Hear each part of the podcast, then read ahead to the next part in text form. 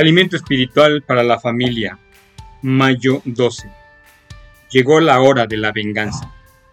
Lectura bíblica Romanos 12, 17 al 21.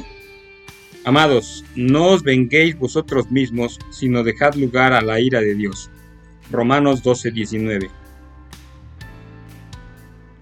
¿Te ha sucedido alguna vez algo parecido a lo que vamos a leer?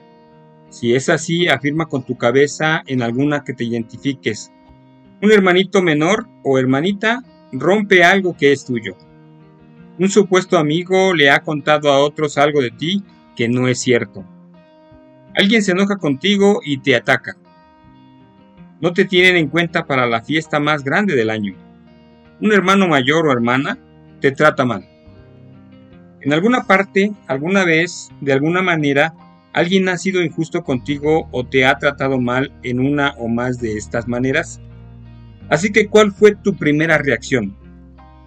Hacerle al otro lo que te hizo, pero dos veces peor. Darle un golpe en la cabeza a tu hermano o hermana. Enviar una nota que empiece, estimado ex amigo. Decir algo bien malo acerca del que te calumnió. Jamás volver a hablar con esa persona. ¿Has notado que dentro de nuestro cerebro parece haber un chip vengativo?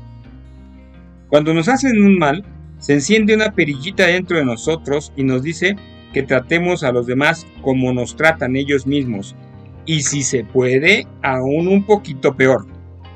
Todos hemos sentido por lo menos el impulso momentáneo de vengarnos de alguien que nos ha tratado mal.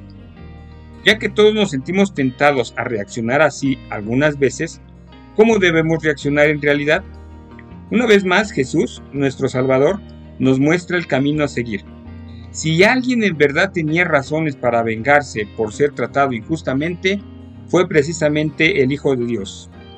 Jesús nunca pecó, nunca hizo nada malo y nunca siquiera pensó en hacerlo. Primera de Pedro 2.23 dice, cuando padecía no amenazaba, sino que se encomendaba al que juzga con justicia. Dios el Padre sabía que el modo con el que trataban a su Hijo era increíblemente malo y sabía exactamente qué tipo de venganza era la necesaria.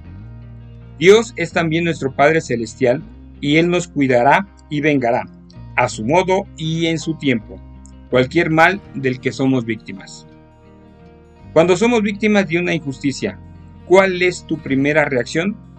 ¿De qué manera cambia la actitud tuya cuando piensas en que han confiado en Dios para que Él vengue perfectamente a los enemigos de cada uno de ustedes?